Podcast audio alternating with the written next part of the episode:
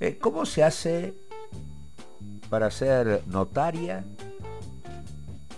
abogada, pero al mismo tiempo periodista, eh, artista, eh, en escena, guionista de televisión y cine.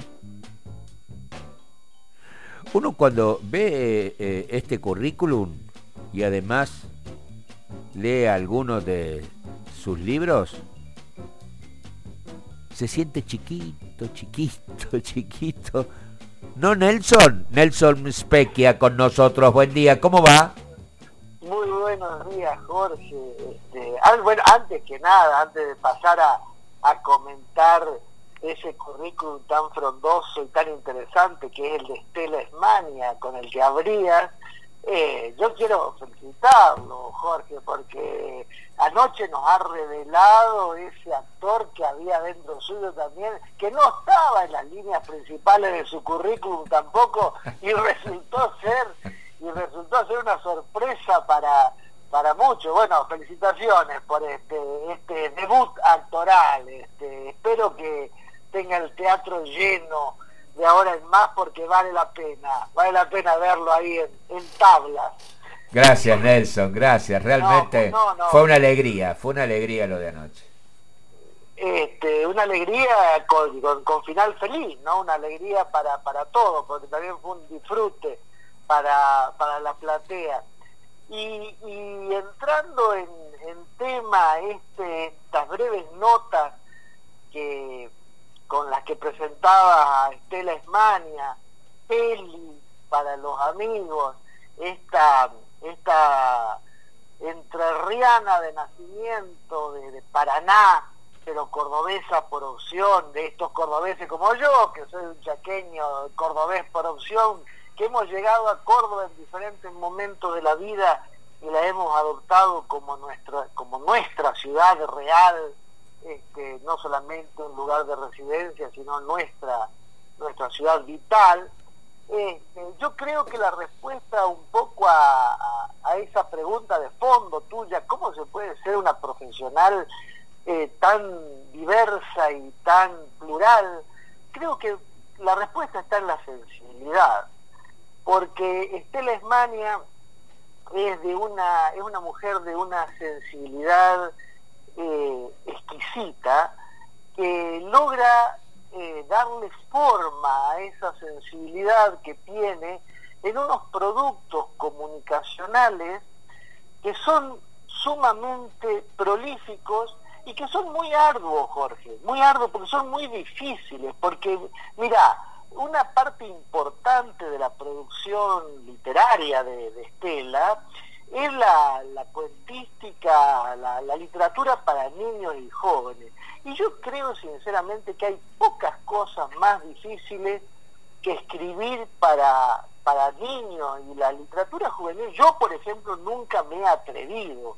Creo que no soy capaz de, escribir, por, porque es quizás una de, las de las literaturas más difíciles que hay. Parecería lo contrario, ¿verdad? Parecería que es eh, un cuento para niños, pero un cuento para niños es difícil es dificilísimo hacer que un niño te lea.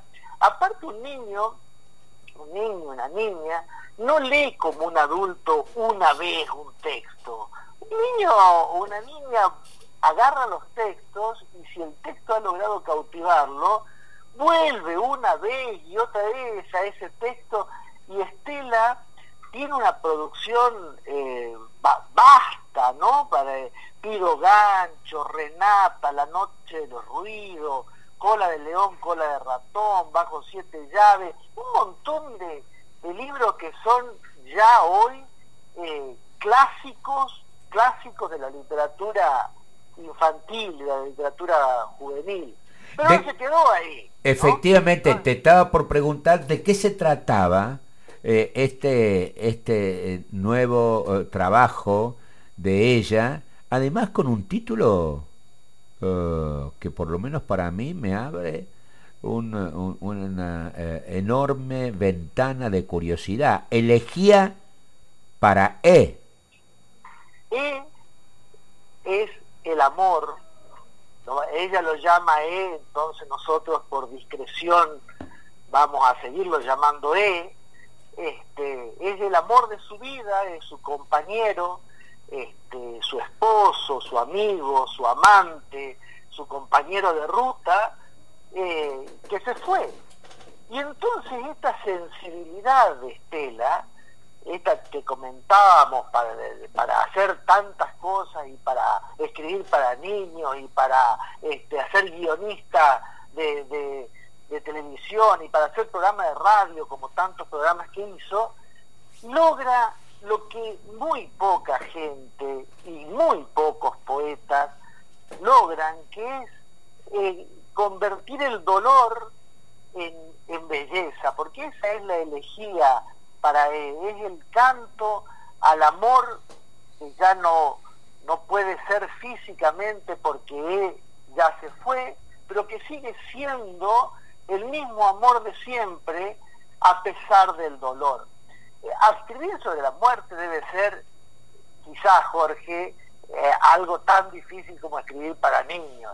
Y, y aparte es un tema, es un tema eterno, porque la muerte, a ver, si uno extremara un poco eh, los argumentos, podría decir que, la reflexión sobre la muerte funda la poesía, funda la poesía, porque si nos remontamos a Homero, allá a, las primeras odas de, cuando, cuando Homero escribe la Ilíada, y la Ilíada es el canto del, del luto de Aquiles por su amante, por Patroclo. O sea, no hubiera habido guerra de Troya si Patroclo no hubiera muerto en un duelo. Es, la muerte de Patroclo y, y los duelos de Patroclo magníficamente por Homero, los que llevan a Aquiles, al gran héroe de los griegos, a, a lanzarse a la toma de Troya y finalmente este, darle la victoria a los griegos. Y aquello, es, y aquello está en el inicio, ¿no? En el inicio de la, de la poesía. Y, la filosofía, y la teología, y las religiones, y, todo el pensamiento durante toda la historia del hombre se ha tratado de pregunta de la muerte. ¿Qué hay? ¿Por qué? ¿Cómo este final puede ser tan final? ¿Qué hay después de la muerte? ¿Qué, qué sigue o cómo, o cómo seguir después de la muerte del amado. Y, yo creo que la, la que más se ha acercado a, a, rondar el contorno de esa pregunta eterna ha sido la poesía. Ni la filosofía, ni siquiera las religiones. Eh, ha sido la poesía con esa sensibilidad a flor de piel y de profundidad la que logra dar fogonazos cuando hay genio atrás, cuando hay sensibilidad atrás, logra dar eh, alguna idea, alguna perspectiva. Y dentro de la poesía, este, bueno, la elegía, o sea, el canto, el canto del dolor, es toda una toda una tradición poética, ¿no? ¿Quién no recuerda aquella, aquella elegía? ¿Quién no ha recitado, escuchado o escuchado cantar al Nano Serrat aquella elegía de Miguel Hernández, ¿no? No hay extensión más grande que mi herida, lloro mi desventura y sus conjuntos y siento más tu muerte que mi vida. Esta es, creo yo, la la elegía de Miguel Hernández por Ignacio Sánchez Mejía, yo creo que es un poco el corazón, ¿no? O sea, siento más tu muerte que mi vida misma, o sea, y yo sigo vivo, ¿no? Yo sigo vivo, yo sigo en este mundo, eh, y sin embargo siento que lo que, que lo que te has ido, lo que me has dejado, es aún más profundo. Esa es, esa es la elegía, pero pero también dice Miguel Hernández en, esa, en ese poema eh, espectacular que es la elegía, dice, sin consuelo voy de mi corazón a mis asuntos, ¿no? Porque claro, nosotros nos quedamos, ellos se van, ¿eh? el ser amado se va, la, gente, la gente que quisimos, que conocimos, eh, los familiares, los padres, los abuelos, las, los hijos, los hermanos se van, pero uno se queda, ¿no? Uno se queda y va del corazón a, a los asuntos, sigue viviendo en sus asuntos. Y ese es este, eh, lo que yo creo que logra condensar Estela Esmania en este bellísimo libro publicado por, por Gastón Cironi, uno de los editores eh, independientes, pequeños, pero, pero exquisitos que tiene Córdoba, eh, que la editorial de Gastón se llama Viento de Fondo, y hace poco eh, publicó a estas tres mujeres que son también un, símbolo de la literatura este, cordobesa actual, ¿no? A Susana Cabucci, a la, a la Tere Andrueto y y a, la Tele Esmania en unos libritos bellísimos. Uno de esos libros es este, Elegía para él. Yo eh, me acuerdo, eh, la conocí a Tele hace una década larga en una mesa, en una mesa de lectura. Estábamos, estábamos leyendo cuentos, me acuerdo. Yo leí mi cuento ahí en el subsuelo de la, de la Facultad de Lenguas y después leía, eh, leía Teli Esmania, leía su cuento, no me acuerdo cómo se llamaría el cuento, pero era de una niña, de la infancia de una niña en las épocas de, de la muerte de Eva Perón.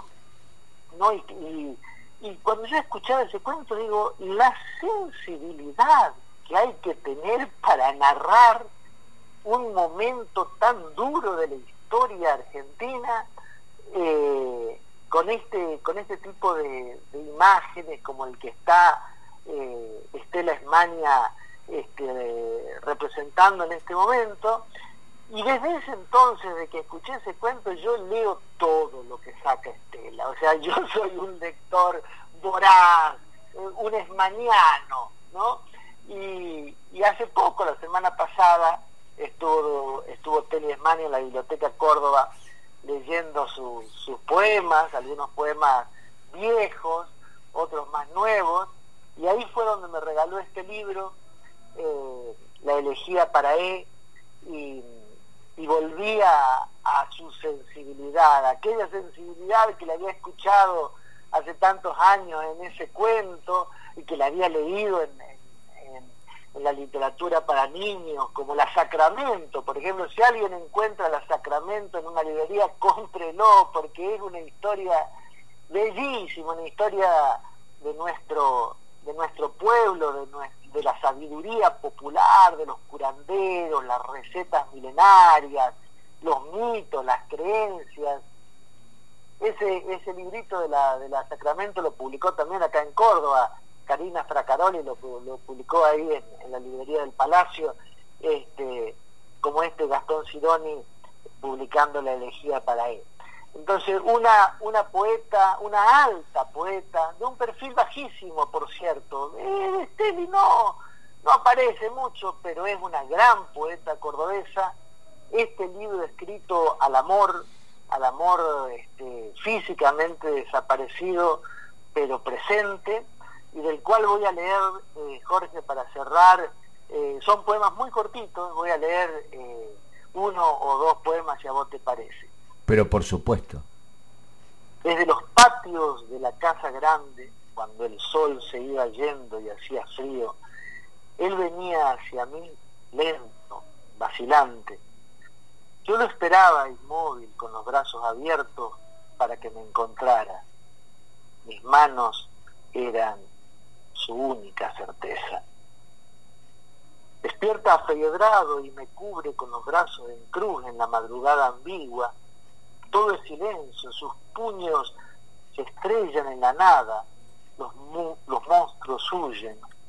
Estás a salvo, dice. Nos quedamos solos. Mil noches fueron más que mil. Envejecimos cabeza con cabeza entre recuerdos. Se cruzaba la dicha a veces como un relámpago. Solo su boina conserva el pulso de lo vivo sobre la cabeza del mayor de sus nietos. Porque la vida sigue, Jorge. La vida sigue. Siguen los que quedan, siguen en los hijos, siguen en los nietos. Cierro con este. Aunque su sombra va siempre conmigo, cuando llega el verano, se aligera, casi no pesa, o desciende sobre mí como un manto. Entonces, con el alma en su sitio, puedo saltar aguas oscuras y quedarme en el mundo. Estela Esmania, afortunadamente con nosotros, sigue en este mundo para poder cantar esta belleza, sublimar el dolor, superar la muerte con, con la belleza de la poesía. Gracias Nelson. Nos escuchamos y nos hablamos el sábado próximo. Qué belleza, mi Dios. Gracias. ¿eh? El sábado que viene con más literatura cordobesa. Un abrazo grande y que tengan muy buena semana. Candidato. ハハハハ。